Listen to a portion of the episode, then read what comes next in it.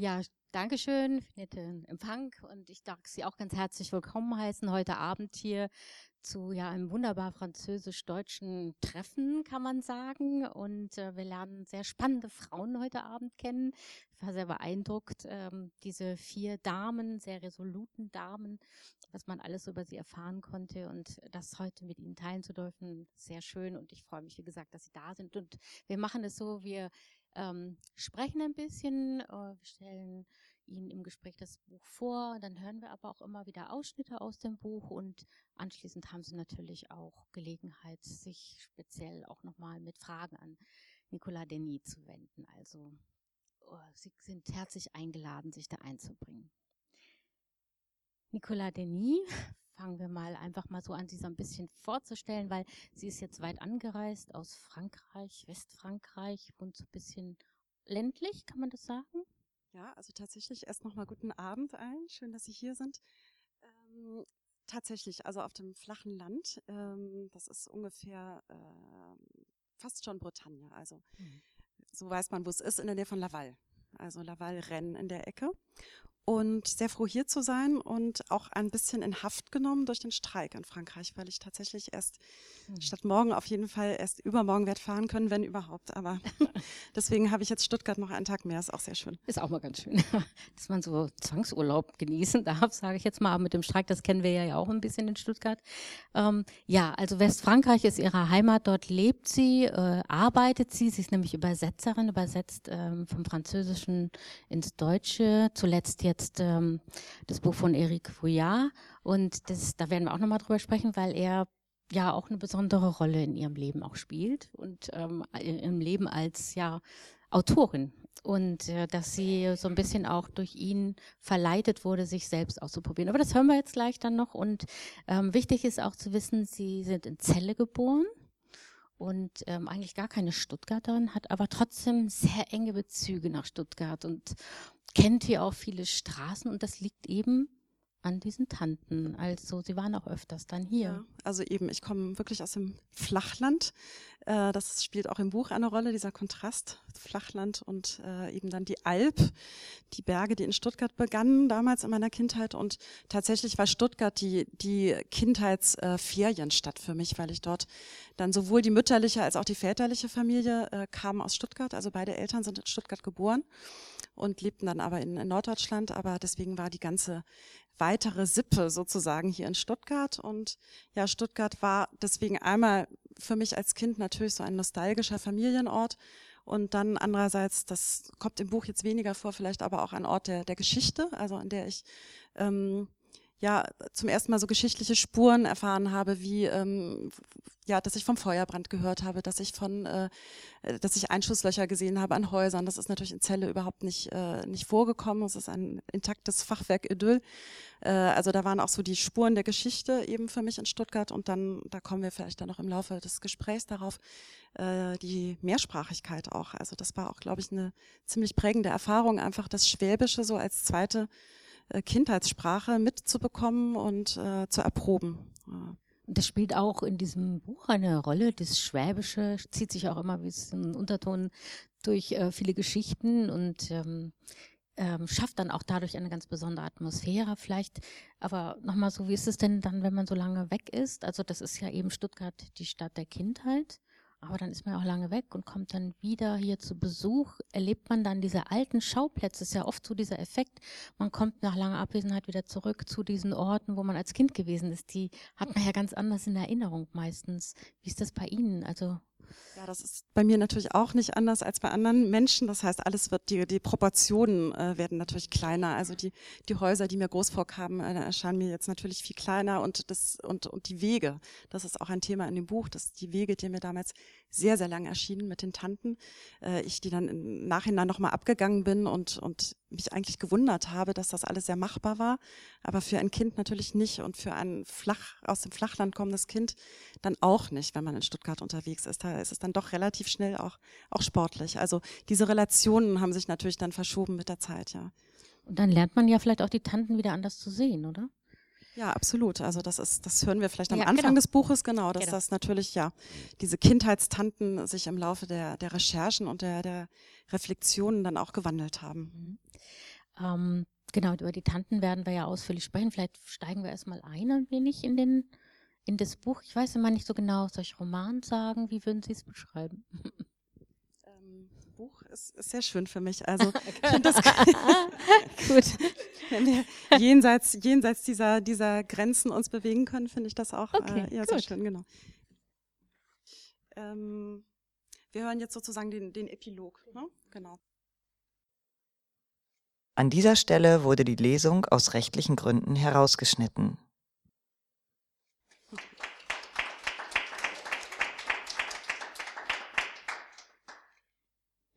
Vielen Dank schon mal so für dieses erste Herantasten an die Tanten, aber auf eine Art und Weise, die mich dann auch, als ich das Buch zum ersten Mal gelesen habe, schon auch überrascht hat, äh, weil ähm, ich habe mir jetzt vorgestellt, jetzt kommt erstmal die Familiengeschichte des Albums, in dem man geblättert hat oder ich weiß nicht was.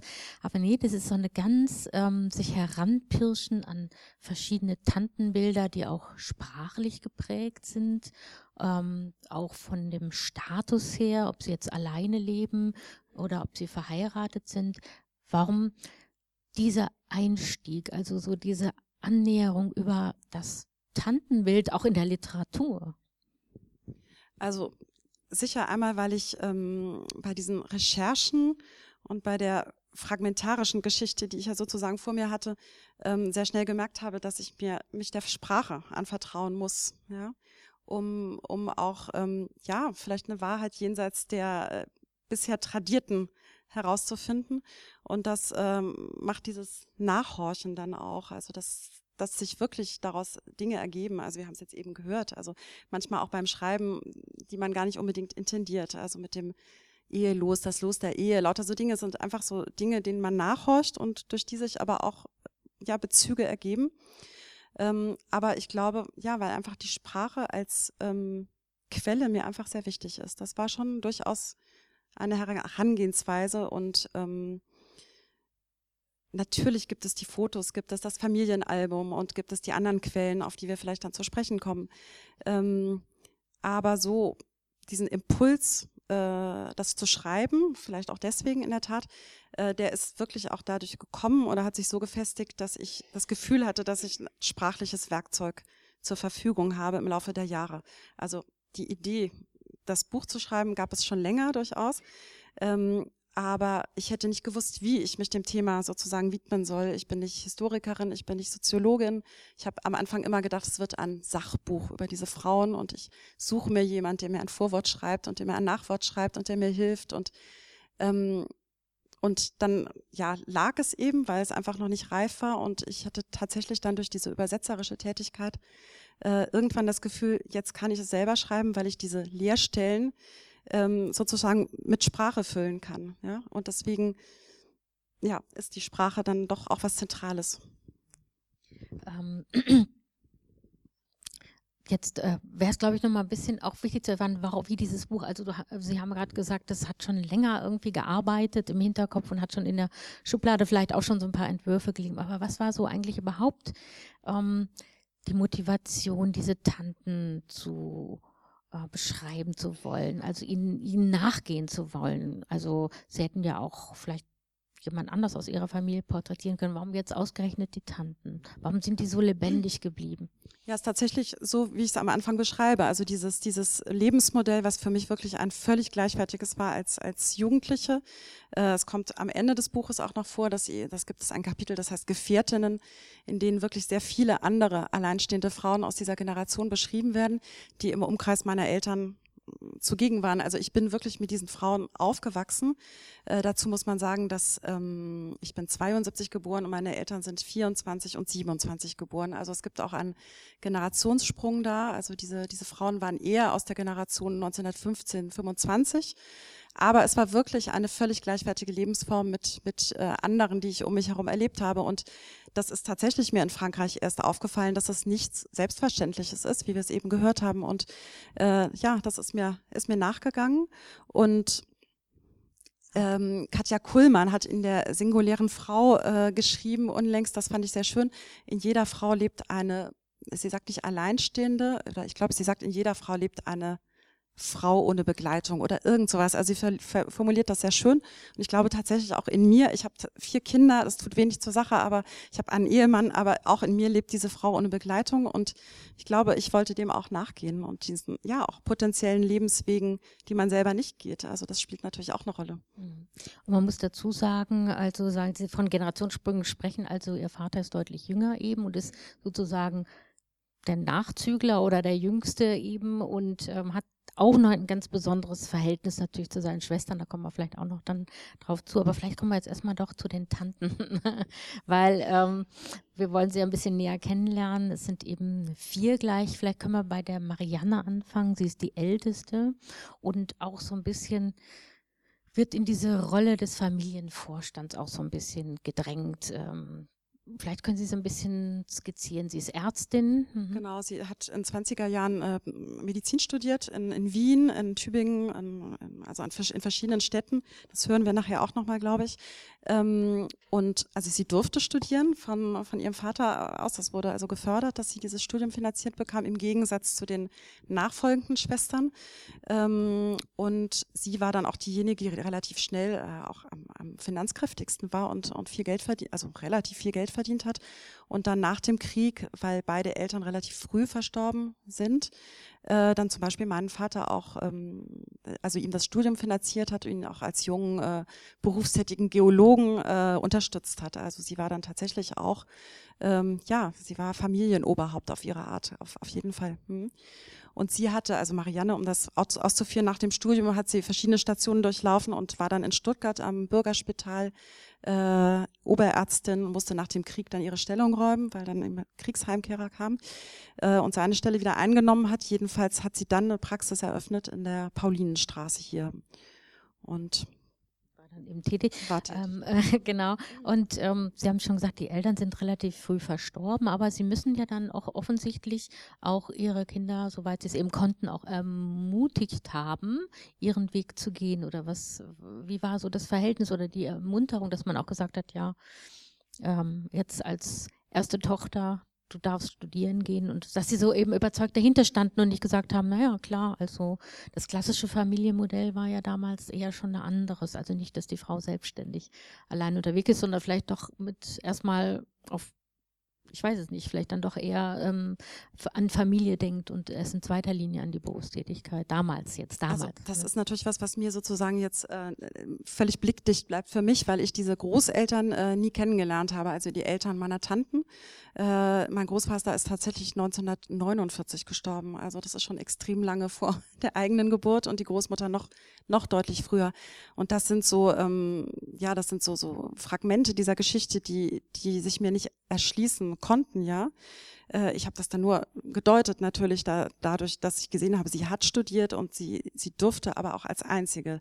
Daran sieht man dann, dass es dann tatsächlich auch nicht mehr gefördert wurde, nicht mehr möglich war, dass die nachfolgenden Schwestern studieren konnten. Also sie haben dann auch studiert, sie haben sich aber selber dann äh, das finanziert. Also zum Beispiel die dritte der Schwestern. Vielleicht, ich weiß nicht, ob ich alle kurz vorstellen soll. Wir hören ja auch gleich noch was. Wir gehen ja gleich, ja. dachte ich, der mhm. zweite ist dann sozusagen schon in die, wo wir in die Küche gehen, sozusagen. In die Küche auf, gehen, genau. Oder auf das Sofa ja. oder mehr oder weniger. Deswegen mhm. dachte ich, vielleicht so ein bisschen zu skizzieren, ähm, weil ich finde es ja schon interessant, auch selbst wenn jetzt ähm, die Großeltern, wenn sie die jetzt nicht mehr kennengelernt haben, geht ja auch gar nicht, dann, ähm, aber was ist so tradiert in der Familie? Also gibt es da eben auch so ähm, einen Hang dazu, eben, wie gesagt, die, auch die Frauen der Familie zu ermutigen. Ist das irgendwie überliefert, also in irgendeiner Form? Da gibt es eigentlich keine ah, Überlieferung ah, okay. dazu, nee. Mhm. Und ich, ich habe den Eindruck, dass ähm, äh, dass, dass sie eben ihre Wege da sehr, sehr eigene Wege gegangen sind. Und da kommen wir nachher noch dazu. Mhm. Vielleicht sage ich nur kurz, dass diese Marianne, also die Nervenärztin, die dann in der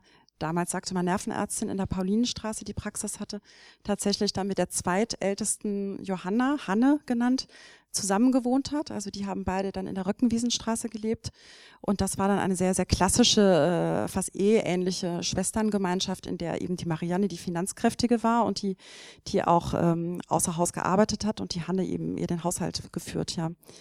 Und man kann es auch verstehen, also bei vier Kindern dass vielleicht nur eines dann studieren konnte und eben Hanne, wie gesagt, und auch die Hilde und die Irene, die weiter, die mussten dann ihre eigenen, sozusagen ihren eigenen Weg dann suchen und finden. Und ähm, ähm, das finde ich dann auch interessant, äh, dass sie das auch auf unterschiedliche, also die jüngste, die Irene, vielleicht kann man die auch nochmal kurz skizzieren, die ja immer so das Haschall in der Familie war. Ach, die Hilde, jetzt die Sie, jetzt kommt schon wieder durch. die Hilde, die das Haschall in der Familie war, mhm. genau. Und ähm, also da, das sind jetzt auch, muss man sich nicht so vorstellen, das sind jetzt nicht so vier Geschwister, die immer ähm, sich einig sind, vier Schwestern, die sozusagen eine gemeinsame Phalanx bilden. So war es nicht. Da gab es durchaus auch hm, gewisse Unterschiede. Mhm. Ich würde sagen beides. Also ich würde sagen Schulterschluss, ja, Phalanx schon, aber eben auch Hierarchie und, und äh, Rangordnung natürlich in diesen, also vier Schwestern, die zwei, die zusammengelebt haben. Dann gab es die Irene, die äh, Apothekerin war in Sillenbuch und die als einzige mit dem Auto immer durch die Gegend fuhr, also die war mobil. Und dann eben die Hilde, das hören wir gleich aber am Anfang des, des, dieses Kapitels. Ähm, und da gab es dann schon eine sehr, sehr klare Rangordnung auch zwischen den Studierten, die auch die längeren Redeparts hatten bei den Familientreffen und der Hilde, das hören wir gleich, die eben ja aus vielerlei Gründen dann äh, auch sch schlecht behandelt wurde, muss man dann tatsächlich sagen, ja. Genau, bevor wir darauf einstellen, aber nochmal so, weil gleich ja diese Situation kommt, ähm, Familienbesuch. Also aus Celle dann äh, kommt äh, Ihre Familie angefahren nach ähm, Stuttgart. Haben Sie da noch eine Erinnerung dran? War das für Sie irgendwie spannungsgeladen oder haben Sie sich gefreut, wenn es dann wieder mal nach Stuttgart ging? Weil so als Kind hat man ja da auch eine eine spezielle Sicht drauf auf diese Tanten? Also waren die jetzt auch besonders kinderfreundlich? Haben die sich mit ihnen. Also kinderfreundlich auf keinen Fall, nein. nein, das, das, hören wir auch gleich noch. Aber Stuttgart war eben auch ambivalent. Also es war eben auch die Mutterfamilie. Das spielt auch gleich in dieser Lesestelle noch kurz rein. Die war dann schon etwas lustiger. So, also es war ja, trotzdem war Stuttgart für mich sehr interessant. Es war einfach Großstadt. Also es war, ja, es war schon einfach interessante, interessante Reise immer von Celle da äh, runterzukommen, wie wir gesagt haben, genau, runterzufahren. Ähm, aber das hören wir gleich in der dann, Stelle, denke ich, ne? Dann, genau. Ähm, das ist der Anfang des Kapitels, äh, das rote Sofa. An dieser Stelle wurde die Lesung aus rechtlichen Gründen herausgeschnitten. Da treffen, treffen zwei verschiedene Frauenwelten aufeinander. Wie war das Verhältnis von ihrer Mutter dann zu den Tanten? War dann nicht immer, war manchmal bewölkt, um es mal so zu sagen. War manchmal bewölkt. Nein, meine Mutter hat immer gut Wetter gemacht, wenn wir in dem Bild bleiben wollen, so.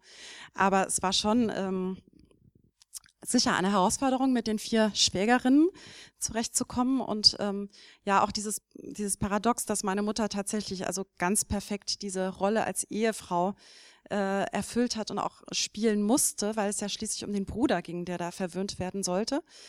Ähm, genau, das war ja eigentlich auch eine sehr merkwürdige Situation. Also der Bruder, der sozusagen das Nesthäkchen war und wohl behütet von den Tanten und also ihr Augenstern und dann praktisch wurde dann ihrer Mutter abverlangt, dass sie sich auch ja gut um ihn kümmert. Genau. Und damit wird ja. sie auch in eine bestimmte Rolle gedrängt natürlich. Absolut, ja. ja.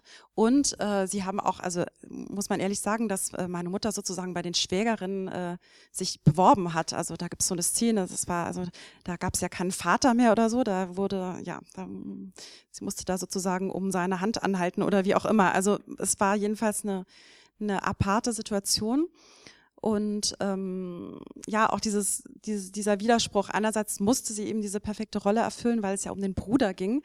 Und andererseits wurde aber auch schon auch sie so ein bisschen herabgeschaut, weil sie ja nun, ja, sie war ja eben nur die Ehefrau und nur die Hausfrau. Und also das war so eine, ja, bisschen merkwürdige, ambivalente Beziehung auf jeden Fall. Aber meine Mutter hat, hat das nicht äh, thematisiert als problematisch. Das bin eher ich im Nachhinein, die mir gedacht habe, dass das nicht leicht gewesen sein muss, ja. das kann man sich vorstellen, lebhaft. Aber deswegen wollte ich gerne nochmal ähm, auf dieses Thema unverheiratet eingehen, was Sie ja eingangs im Epilog beschrieben haben, sprachlich ausgelotet haben. Das war das denn jetzt eigentlich eine bewusste Lebensentscheidung Ihrer Tanten, die also alle vier gesagt haben, nee, also Mann, den brauchen wir nicht?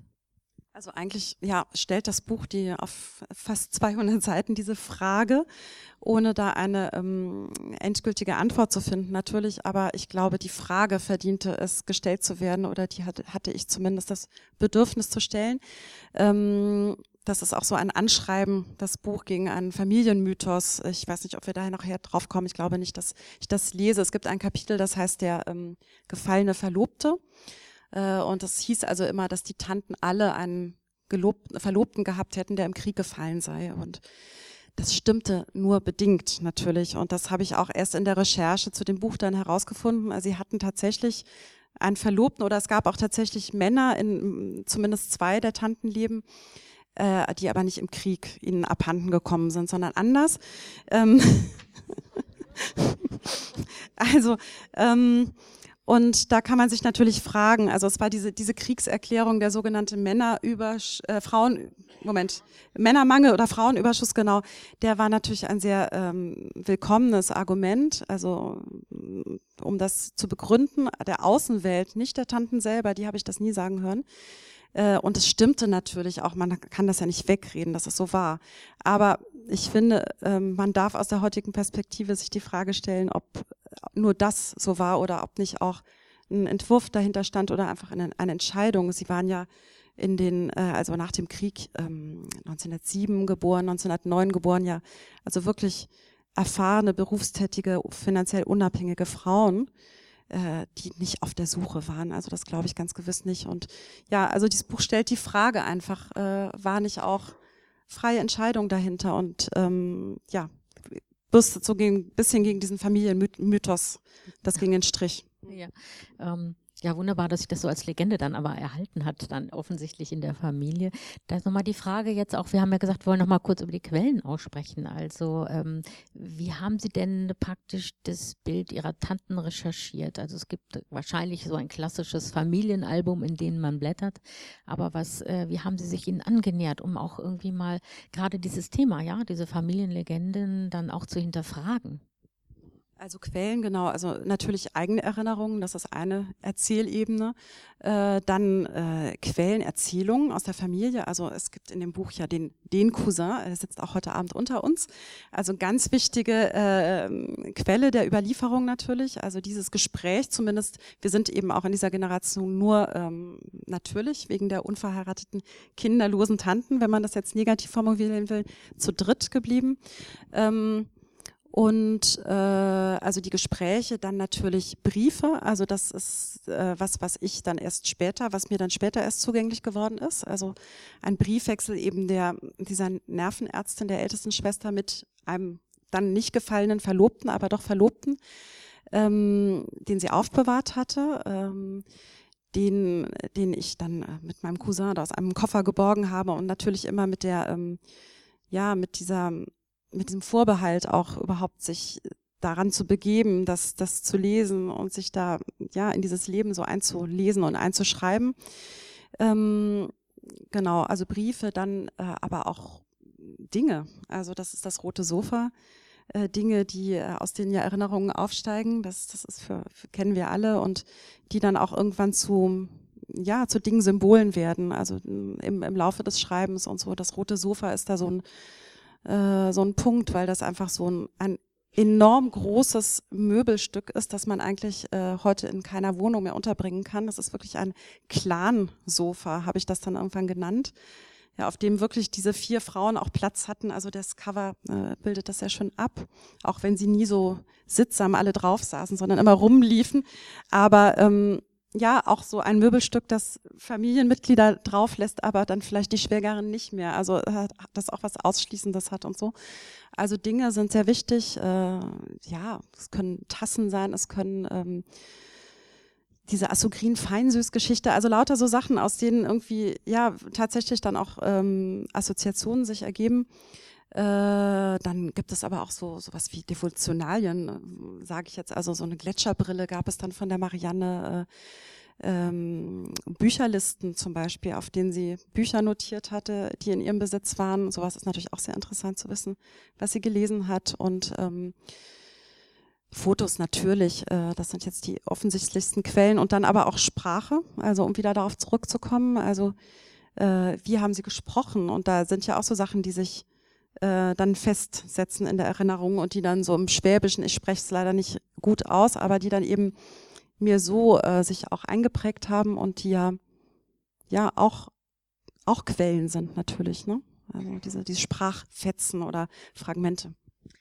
Ich habe die Quellen deswegen auch angesprochen, weil wir kommen ja mit diesen vier Frauen auch in eine historisch schwierige Zeit, in die NS-Zeit und ähm, da gilt es ja dann auch manchmal gewisse Familienlegenden zu hinterfragen. Also Marianne ist beispielsweise, wir haben es ja gehört, sie ist eine erfolgreiche damals so titulierte Nervenärztin, die hier im Bürgerhospital tätig war, die als Assistenzärztin da 1941 eingestiegen ist und sich auch hochgearbeitet hat und ähm, damit auch mit den sogenannten Gemütskranken konfrontiert war. Also was haben Sie darüber hin ähm, herausfinden können über Ihre Rolle als Ärztin in diesem sehr speziellen, sensiblen Bereich auch vor allen Dingen?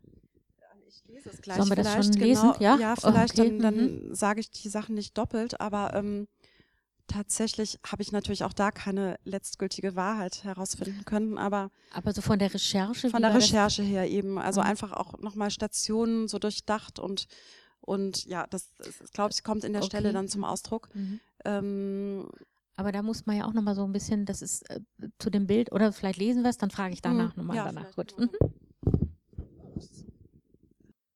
An dieser Stelle wurde die Lesung aus rechtlichen Gründen herausgeschnitten. Also es ist vielleicht doch schon fast die Antwort auf die Frage. Also die mhm. Frage, inwieweit Sie dann auch diesen, ja, was so in der Familie gesprochen wurde, sind Sie dem nachgegangen nochmal aktiv durch eben Quellenstudium nochmal? Ja, also an dieser Stelle ist es dann tatsächlich so, dass ich dann gesehen habe, also wirklich nur an den Briefumschlägen eine Zeit lang gesehen habe, wo sie war, wohin die Briefe adressiert wurden. Und dann war eben diese Zeit in Kennenburg auch und da habe ich dann einfach ja gesehen, dass das in, wie wir gerade gehört haben, in der Zeit war, in, den, in der auch Abtransporte stattgefunden haben. Also mehr ist nicht zu wissen, aber natürlich muss sie es gewusst haben.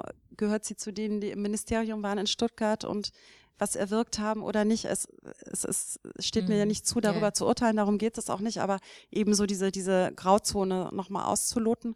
Und das hören wir dann, hören wir jetzt nicht, aber das kommt später im Buch noch, dass sie nach dem Krieg dann tatsächlich auf die andere Seite katapultiert wurde, ähm, als Nervenärztin und ihrer Praxis dann äh, sehr viele äh, auch KZ-Opfer dann, dann behandelt hat. Und auch da gab es dann auch Briefe, da habe ich zum Teil Briefe gefunden aus Südamerika von Leuten, die sich bedanken bei ihr, die eben schon lange nicht mehr in Deutschland lebten und ähm, die an Depressionen gelitten haben nach dem Krieg. Also sie hat dann auch diese Seite mhm. ähm, ja, gesehen, erlebt und, und ist mit der umgegangen dann.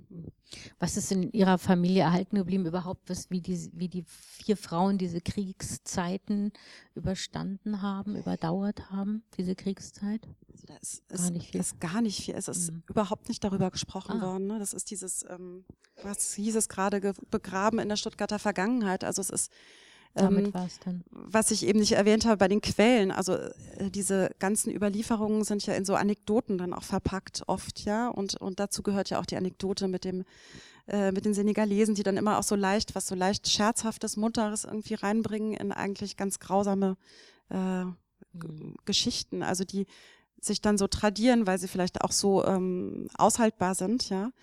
Aber das ist eigentlich das Einzige, also dass immer wieder gleiche Anekdoten mhm. erzählt wurden und die versuche ich natürlich auch so ein bisschen aufzubrechen oder zu schauen, was steckt vielleicht dahinter. Ja, ja genau.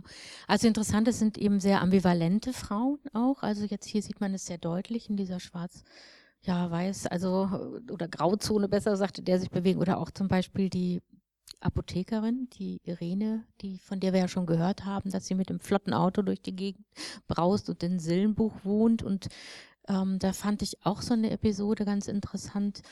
Ähm, man sollte oder man würde, oder ich hätte mir dann so gedacht, solche Frauen, die sind natürlich auch so, dass die so ein Frauennetzwerk haben oder so eine Frauensolidarität leben vielleicht. Aber das war da auch gar nicht so der Fall unbedingt.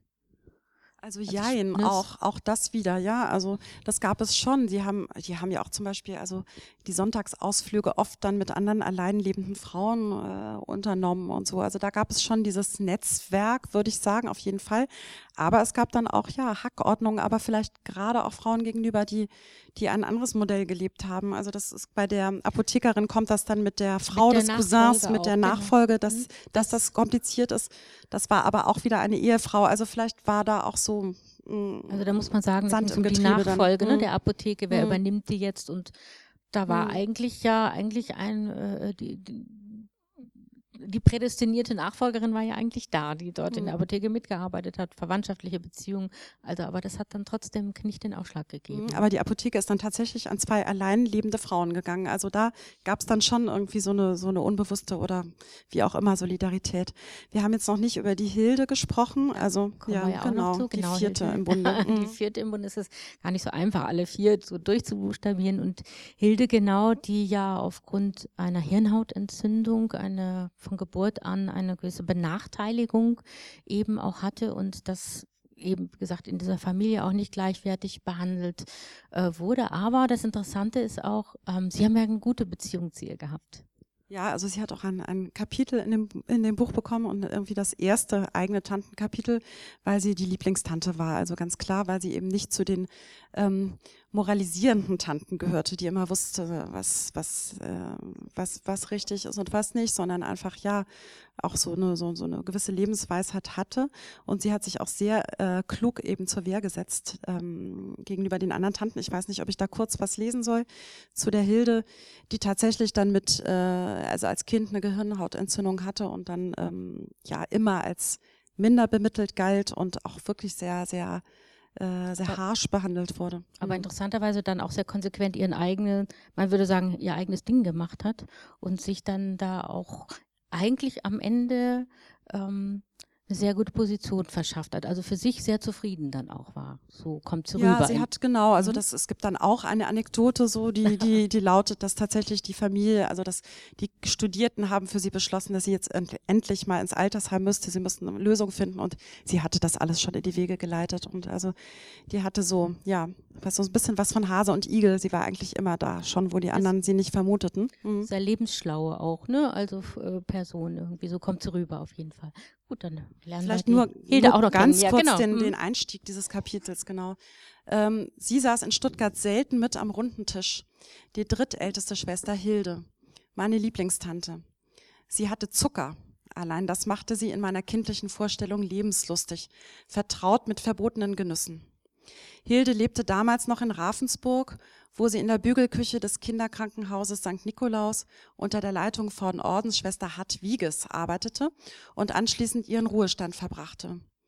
1911 geboren war sie während des Ersten Weltkriegs an einer Hirnhautentzündung erkrankt, die damals weder heil noch therapierbar war. Auf einem Familienfoto der sechs Geschwister schaut sie ungefähr acht Jahre alt hinter den dicken Brillengläsern der Kurzsichtigen verschmitzt in die Kamera. Die Krankheit hatte bleibende Schäden im Gehirn verursacht, was meinen Cousin später zu der mitleidigen Feststellung veranlasste, Hilde sei trotz allem bis zur fünften Gymnasialklasse durchgeprügelt worden. Während von ihrer eigenen Mutter der Ausspruch überliefert ist, i hen alles von ganz gescheit bis ganz dumm. Da kann man jetzt eigentlich innehalten. Es gibt dann tatsächlich noch eine andere Anekdote, hm, in der sie dann einen Fernseher bekommen soll auch. Also das ähm, wird dann irgendwie ganz wichtig beschlossen und dann äh, ist das Fazit, aber für Dumme reicht auch schwarz-weiß. Also sie bekommt dann einen abgelegten Fernseher. Und ja, das sind so, das waren dann eben diese, diese, diese Rang, diese Ranghackordnung, grausam, eigentlich sehr, sehr, sehr grausam natürlich, aber die dann irgendwie so tradiert wurden und ja. Ja, also deswegen eben, ähm, das äh, finde ich auch sehr schön beschrieben. Also wie gesagt, es gibt hier kein Schwarz oder Weiß, es sind halt immer so Graubereiche, in denen sich diese Tanten bewegen und ähm, es ist auch nicht alles sehr sympathisch, was da so ähm, äh, abgeht. Ich wollte gerne nochmal ähm, mit Ihnen sprechen über ein Thema, weil das Ihnen ja auch sehr wichtig ist. Wie schreibt man so ein Buch? Und Sie haben schon gesagt, Sie haben sich über diese Sprache genährt. Es musste Ihnen erst so ein bisschen der, dass der Werkzeugkasten zuwachsen und das ist durch Ihre Übersetzertätigkeit auch so in den letzten Jahrzehnten entstanden. Und Sie haben sehr viele Bücher von Eric Vuillard ähm, übersetzte, der ja auch mit seiner Herangehensweise an historische Episoden ähm, immer wieder auch für Debatten sorgt. Also jetzt aktuell hat er gerade ein neues Buch herausgegeben, das sie übersetzt haben. Und dann ist immer die Frage, ist das jetzt Doku-Fiction ähm, oder ist das noch zulässig? Und ich erwähne es jetzt oder ich komme jetzt drauf, weil es Ihnen das, wie gesagt, sehr wichtig ist und auch für Ihre Herangehensweise an dieses Buch sehr wichtig ist. Also was sind Fakten? Und ähm, bei Voyage sagt er ja praktisch, ich fange dort an zu schreiben, wo die Fakten aufhören und beginnt dann so mit der ähm, ja, Illusion oder mit der Inszenierung. Was war Ihnen oder äh, sagen wir mal so, welche Methodik ist Ihnen da ähm, zugewachsen, vielleicht auch im Laufe der Jahre durch die äh, durch diese Übersetzung? Also das, das sind natürlich Sachen, die, die mehr oder weniger unbewusst dann ja auch einfließen. Also ich habe mich nicht hingesetzt gedacht, welche Methode wende ich jetzt an, wie mache ich das und so. Also das ergibt sich dann einfach, aber es ist mir tatsächlich danach dann bewusst geworden, äh, dass es ja gar nicht so viel anders ist. Also Eric Villard, ich weiß nicht, ob Sie ihn kennen und lesen, also das sind ja Weltgeschichte, ist, ist Familiengeschichte, es ist fragmentarisch, egal äh, welche Geschichte wir sozusagen vor uns haben. Und ähm, es sind so Sachen mir klar geworden, die mir irgendwie aus seinen äh, Aussagen vorher nicht so ganz eingeleuchtet haben, wann, weil man ihn immer gefragt hat, was ist jetzt, wo ist die Fiktion und so. Und dann hat er gesagt, ja, die Fiktion, ich habe nichts frei erfunden, aber die Fiktion entsteht durch die, die Querverbindung, durch die Formgebung, durch die Verknüpfungen, durch die Assoziationen, die beim Leser geweckt werden, natürlich, durch eine Kapitelüberschrift, egal was. Und das ist hier ähnlich, würde ich sagen. Es ist nichts dazu erfunden, ja, aber es ist natürlich äh, Konstrukt und Fiktion und, ähm, und eben auch die Sprache. Also er sagt ja auch, mit Sprache koloriert man auch äh, Lücken. Und auch das ist was, was, was mir einleuchtet. Also das äh, sozusagen, ich glaube, er hat mal gesagt, an da, wo die ähm, Geschichte abbricht oder an den, an den schroffen, wie nennt man das? Ja, an den schroffen Kanten der abbrechenden Geschichte, also da hänge ich meine Fiktion auf. Ja, also das finde ich ganz, ganz anschaulich. Ähm, genau, also das ist zum mhm. Beispiel eine, eine Sache, die mir im Nachhinein dann irgendwie klar geworden ist, wo ich gedacht habe, eigentlich mache ich nichts anderes mit der kleinen Familiengeschichte. Mhm. Und ähm, genau, um das nur kurz zu sagen, also er hat geschrieben, wo ja über praktisch Französ von der französischen Revolution oder jetzt eben über den Vietnamkrieg, also sind die großen Themen hier die ganz kleine Familie und ähm, da muss man natürlich sich viel herbeidenken. Was ich noch auch ansprechen wollte, war quasi die Person ihres Vaters, weil der bleibt ja sehr im Hintergrund in diesem Buch, obwohl er natürlich auch eine zentrale Rolle spielt. Wie war denn eigentlich sein Verhältnis zu den Schwestern? Ähm, also er hatte auch eine Lieblingsschwester, ne? also erklärtermaßen, das war die Irene und er ähm, war schon sehr, sehr, ihnen schon sehr verbunden. Also das kommt ja auch in dieser Sofa, in diesem Sofa-Kapitel zum Ausdruck, ja. Also das war für ihn natürlich ähm, Familie. Es war dann auch die einzige Familie. Sie haben ja auch die Eltern ersetzt irgendwann. Und äh, aber auch da wieder, würde ich sagen, natürlich auch ambivalent, weil er auch von ihnen abhängig war, also von der Marianne finanziell.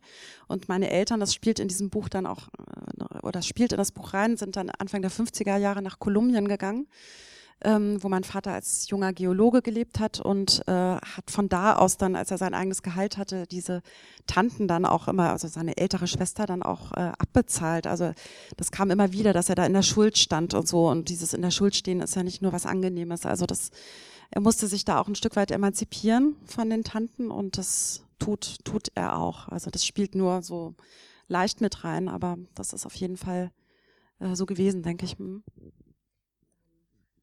Und das kann man vielleicht auch schon sagen, Sie überlegen ja auch schon sozusagen ein bisschen, ob Sie die Geschichte Ihres Vaters auch nochmal aufdröseln sozusagen. Ja, die, die, die Kolumbien-Geschichte, genau, dass aus diesem Nebenstrang jetzt ein Hauptstrang werden soll. Das da habe ich mhm. mich jetzt gerade dran gesetzt. Genau. Ist aber noch äh, sozusagen ja, im Hinterkopf. Genau. genau. Wir haben noch eine Stelle rausgesucht.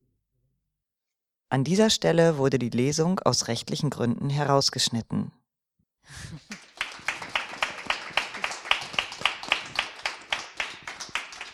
Also da gab es eine Menge Tanten, die da durch äh, ihre Zeiten spaziert sind und was ich glaube ich auch nochmal sagen wollte oder was ich wichtig finde, nochmal zu erwähnen, das sind ja auch jetzt keine Tanten, weil jetzt eben das Stichwort viel ähm, eng lokal, ähm, wie weit weiß es über Stuttgart hinaus, aber das waren ja jetzt auch vier Frauen, die sehr weltoffen waren eigentlich auch und auch interessiert an Kunst und an Reisen. Ich glaube, das müssen wir auch nochmal festhalten. Also die haben jetzt nicht hier nur ähm, sozusagen sich in ihrem Stuttgarter sicheren Milieu bewegt, sondern die waren auch ganz äh, zugewandt und offen auch. Ja, also sie waren ständig auf Achse, sie waren immer unterwegs. Es gibt auch ein Kapitel über das Bergsteigen, Wandern und also sie waren äh, wirklich im Hochgebirge unterwegs ähm, und haben dann immer so ein bisschen auch verächtlich auf meine Mutter herabgeschaut, so aus dem Flachland, die nicht so gerne kletterte. Mhm. Also die waren, ja, ja, die, die hat nichts äh, an Ort und Stelle gehalten. Mhm. Und auch viel in Frankreich unterwegs. Und viel ne? in Frankreich, also in den romanischen Ländern vor allem. Also nicht so gerne jenseits des Mains, also lieber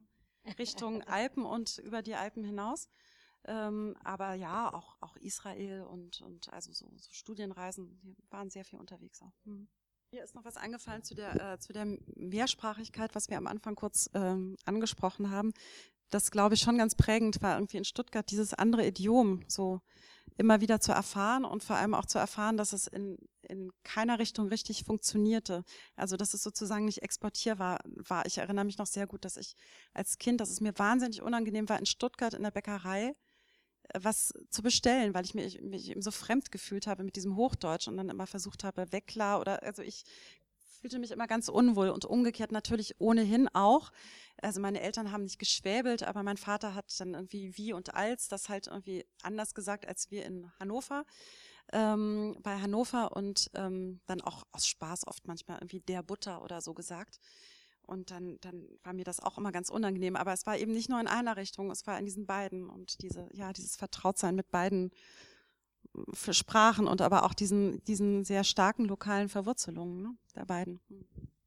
Aber so dieses Schwäbische war jetzt daheim bei den Tanten haben die sich zum Beispiel auch Hannele genannt und so? Also war das so? Also Hannele kam, kam erst später. Das, das so nett haben die sich nicht genannt. Also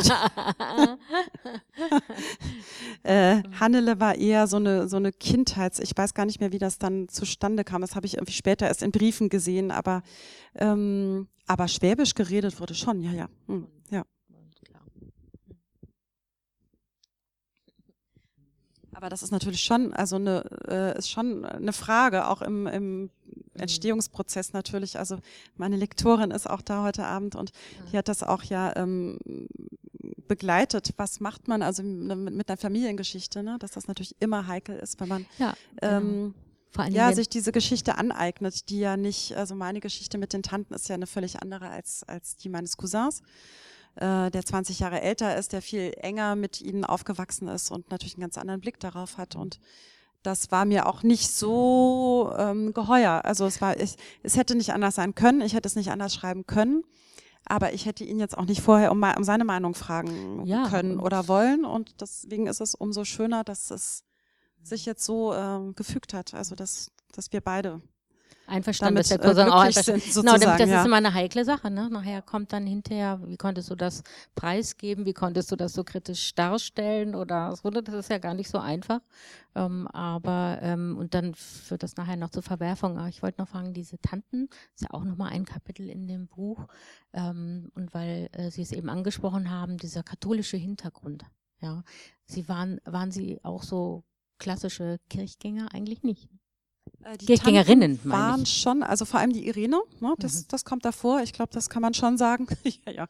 Ähm, das schon, also der, äh, die kommt in diesem Kapitel auch vor und dann, ähm, ja, ging, ging es tatsächlich darum, ich habe das dann so ein bisschen dokumentiert aus der Zeit, was es da für, für ähm, Lebensratgeber gab aus diesem kirchlichen Umfeld und so und wie stark tatsächlich das Alleinleben dann, dann da aufgewertet wurde auch. Natürlich hat das Tradition irgendwie in der katholischen Kirche, aber es war eben auch so ein Umfeld, wo sie das, wo sie dafür wertgeschätzt wurden mhm. und äh, das glaube ich schon, dass es auch eine, ja, eine wichtige Rolle gespielt hat, dass ihnen so eine gewisse Freiheit gegeben hat. Mhm. Sonst würde ich mich an dieser Stelle ganz herzlich bedanken für Ihr Interesse und Aufmerksamkeit, diese Damen kennenzulernen, die Tanten kennenzulernen und bedanke mich ganz herzlich auch bei Nicola Denis, dass sie heute extra gekommen ist und uns ihre Tanten vorgestellt hat und ja, Ihnen einen guten Heimweg. Vielen Dank. Ja, danke auch.